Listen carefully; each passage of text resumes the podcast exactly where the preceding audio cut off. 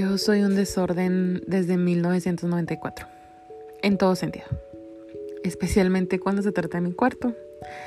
Me cuesta mucho mantenerlo ordenado.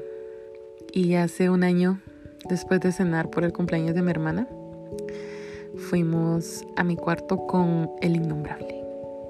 Ya saben con quién. Le dije que iba a ir por una escoba y que me ayudara a limpiar mi cuarto. Y cuando volví, ahí entre mi mierdero estaba hincado con un anillo, el anillo, y sin un zapato, porque claro, cuidaba mucho su Sperry. Em, recuerdo haber abrazado a la escoba y lo vi a los ojos y me preguntó si me quería casar con él. Lo primero que le dije fue, pero no me vas a fallar otra vez, por favor porque un día antes le había encontrado mensajes con una chava y me dijo que no lo volvería a hacer. Y le dije que sí. Qué tonta me escuché. Pero bueno, eh, no les miento cuando les digo que fui la mujer más feliz del mundo.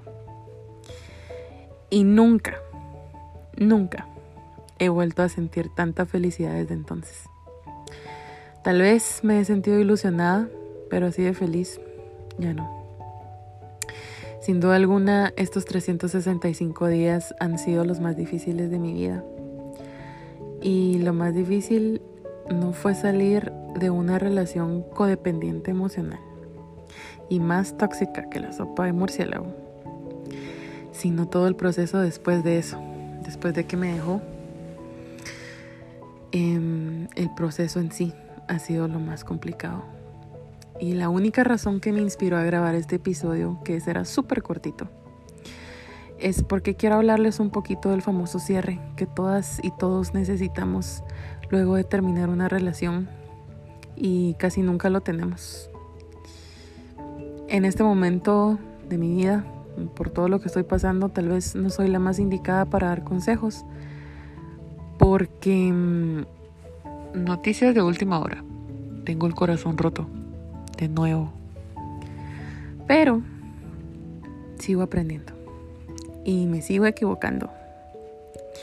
Pero estoy aprendiendo más y más conforme pasan los días y las terapias.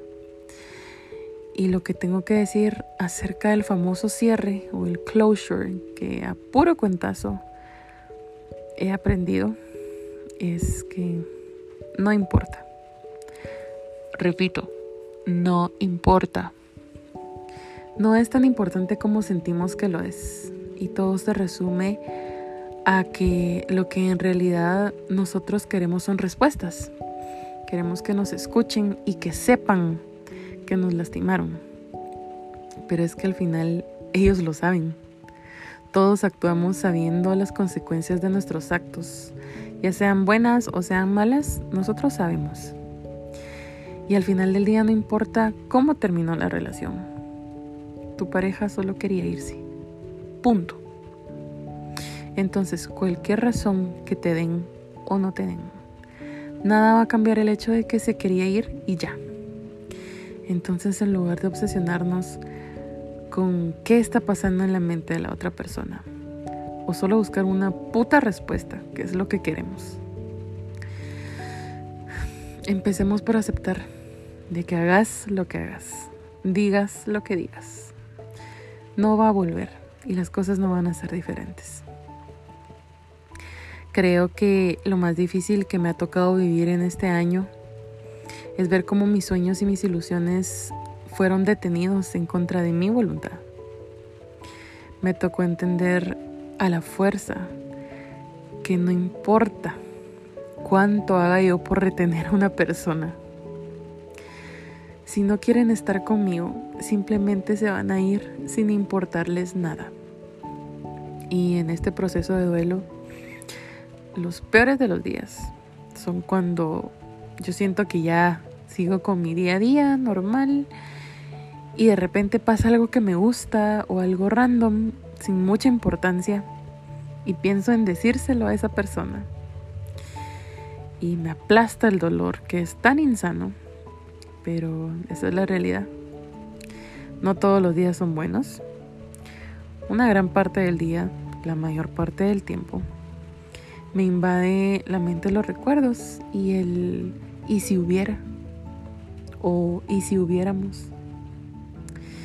Me costó mucho dejar ir con amor porque por un buen tiempo sentí mucho rencor.